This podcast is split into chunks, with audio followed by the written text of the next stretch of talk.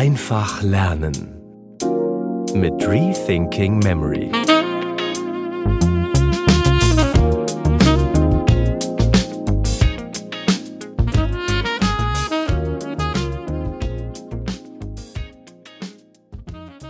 Johann fragt, wie merke ich mir eigentlich Matheformeln und Rechengänge, also Konzepte und Abläufe?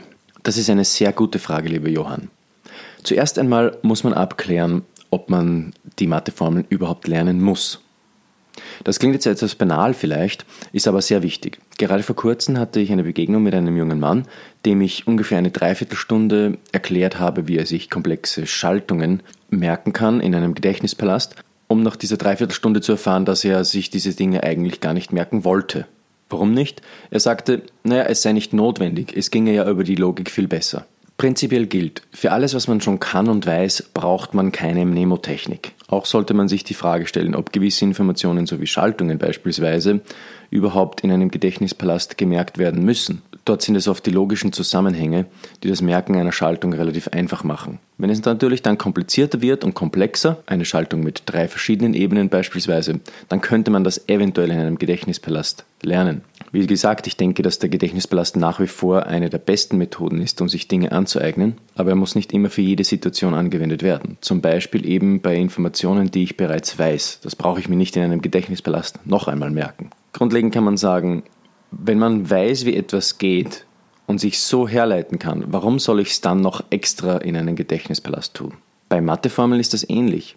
Wenn ich ein Matheformelheft verwenden darf bei der Prüfung, warum um alles in der Welt sollte ich es mir antun, mir diese Formeln in einem Gedächtnispalast zu merken? Also diese Dinge gilt es einmal grundlegend abzuwägen. Aber, und jetzt kommt ein großes Aber.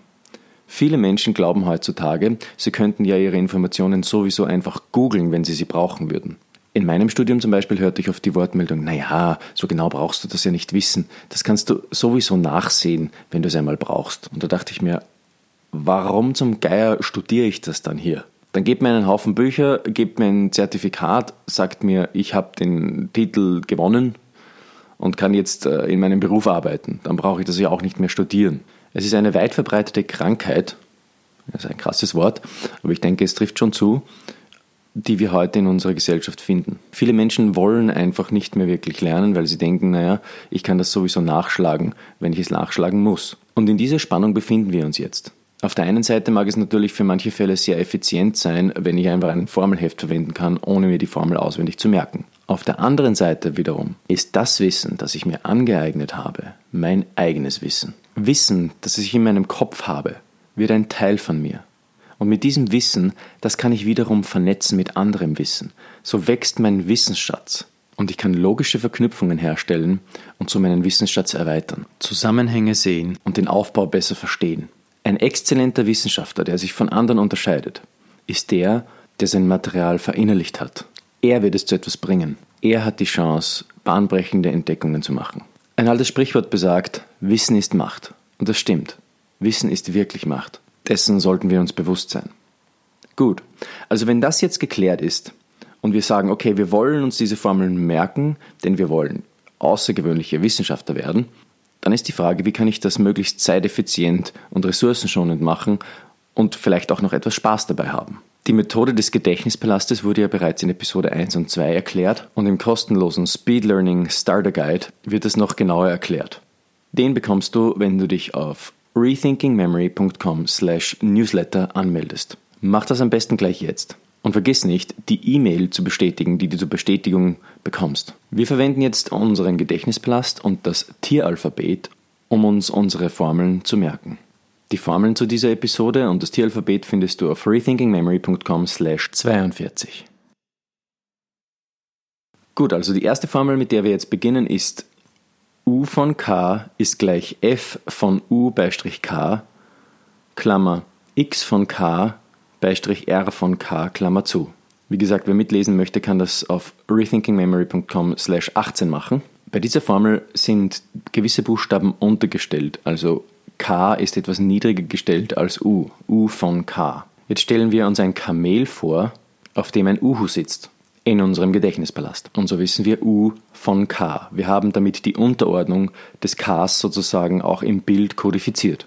Daneben zum Beispiel an die Wand gelehnt steht ein Paar Skier. Es kann natürlich jetzt sein, dass zum Beispiel der Uhu vom Kamel herunterfällt und die Skier umschmeißt. Die Skier fallen um und treffen unser nächstes Tier, F von U Beistrich K. Nun können wir es uns einfach machen, wir müssen jetzt nicht für alle Buchstaben hier, also zum Beispiel den Fuchs, den Uhu und das Kamel, ein Tier nehmen, also F-U-K. Das erinnert mich an ein Schimpfwort. Und jetzt kann ich diesem Schimpfwort ein Bild geben, was ich jetzt nicht tun werde, aber du stellst dir halt eben selbst vor, was du dir selbst vorstellen möchtest. Ich persönlich will keine äh, unflätigen Bilder in meinem Gedächtnispalast machen. Das kann man auch recht sauber gestalten, aber äh, sozusagen FUK, das ergibt für mich ein Wort, das kann ich schon relativ gut in ein einzelnes Bild übersetzen. Da brauche ich nicht drei verschiedene Bilder dazu. Ich kann mir zum Beispiel vorstellen, wie sich jemand seinen Zeh an einer Tür stößt oder so und einen lauten Schreier ausstößt und eben besagtes Schimpfwort von sich gibt, dann habe ich mir FUK auch gemerkt. Minimalismus ist hier der Schlüssel zum Erfolg. Nun kommt eine Klammer. Hier kann ich mir auf meinem nächsten Merkpunkt zum Beispiel eine Büroklammer vorstellen. Und auf diese Büroklammer steigt ein, eine Xantippe drauf. Eine Xantippe ist ein Drache, ein Hausdrache eigentlich. Das ist ein Wort für eine ziemlich ungemütliche Dame, sagen wir mal so. Also ich stelle mir jetzt vor, wie der Drache, die Xantippe, auf einem Kamel reitet, X von K, da plötzlich stolpert das Kamel über einen Stumpen, der aus dem Boden ragt. Das ist unser Beistrich. Und ein kamelreitender Regenwurm, der auf dem nächsten Merkpunkt unseres Gedächtnispalastes sitzt, beschwert sich über den lauten Krach. R von K. Dann hätte ich noch Klammer zu, das kann ich mir sparen. Entweder mache ich hier ein Bild um der Vollständigkeit halber willen oder ich mache es eben nicht, weil ich die erste Klammer sowieso andeute, dass die Klammer zu ist. Und jetzt ist die Formel aus und insofern habe ich mir nun die ganze Formel gemerkt. Diese Bilder gehe ich jetzt in meinem Gedächtnispalast ein paar Mal durch und verstärke sie und dann sollte ich sie mir für die Prüfung schon fix gemerkt haben. Wenn ich eine lange Vorbereitungszeit vor der Prüfung habe, kann ich das Ganze noch mit einer Spaced Repetition Software verstärken, indem ich in gewissen Zeitintervallen meine Merkbilder wiederhole. Das werden wir in einer anderen Episode noch behandeln, wie ich das genau machen kann. Wichtig für dich ist jetzt, wenn du für die Prüfung lernst, dass du die Methoden, die du hier gelernt hast, so umsetzt, wie ich sie dir gezeigt habe und wiederholst direkt vor der Prüfung deinen Gedächtnispalast ein paar Mal durch, sodass die Bilder sitzen. Prinzipiell kann man sagen, wenn du deinen Gedächtnispalast heute erstellst, dann wiederholst du ihn noch einmal, nachdem du ihn erstellt hast, direkt nachdem du ihn erstellt hast. Dann am Abend noch einmal vielleicht, am nächsten Morgen noch einmal. Und dann sollte er für eine Woche schon gut sitzen, wenn du die Bilder dir lebendig vorstellst und, und etwas Ungewöhnliches hineinbringst. Ein Regenwurm, der auf einem Kamel reitet, das ist schon relativ ungewöhnlich, das wirst du dir sicher merken. Nun zum zweiten Formelbeispiel. Das ist jetzt eine etwas längere Formel. Deswegen würde ich euch bitten, die ihr hier zuhört, auf rethinkingmemory.com zu gehen. rethinkingmemory.com slash 42. Dort findet ihr die Formel, die wir jetzt gerade behandeln werden. Sie ist etwas zu lange, um sie hier einfach nur anzusagen. Was machst du jetzt also hier, wenn du so eine lange Formel hast? Also du wendest hier eigentlich auch die gleichen Prinzipien an, die wir schon vorher besprochen haben, nur mit dem einzigen Unterschied, dass man hier vielleicht manches chunken kann. Also chunken, damit, das ist ein englisches Wort, das bedeutet verklumpen oder zusammenklumpen. Da wir ja relativ viele einzelne Buchstaben hier haben, brauchen wir auch viele einzelne Bilder. Und da kann man sich natürlich die Frage stellen, okay, ist es nicht äh, sehr aufwendig, wenn ich das jetzt in einzelne Bilder übertragen muss? Also das stimmt, das kann man prinzipiell sagen, aber natürlich muss man sich die Frage stellen, wie viel mehr Arbeit es wäre, wenn man diese Formeln ohne Mnemotechniken lernen würde. Die Erfahrung und auch die Forschung zeigt, dass man ohne den Gedächtnispalast hier viel länger lernen muss und das Gelernte auch viel schneller vergisst. Um den Merkprozess dennoch effizienter zu gestalten, können wir hier verschiedene Klumpen miteinander verbinden. Also wenn ich hier in der Klammer stehen habe Gamma k hoch t, angenommen das Gamma k hoch t steht für eine einzelne Funktion, dann nehme ich mir ein Bild, um mir das Ganze zu merken. Oder wenn ich hier am Ende der Formel habe Gamma gr von k, also Gamma grk, dann junke ich die Buchstabenabfolge einfach in ein Wort. GRK erinnert mich an Grog zum Beispiel, das ist ein karibisches Getränk oder ein Krokodil.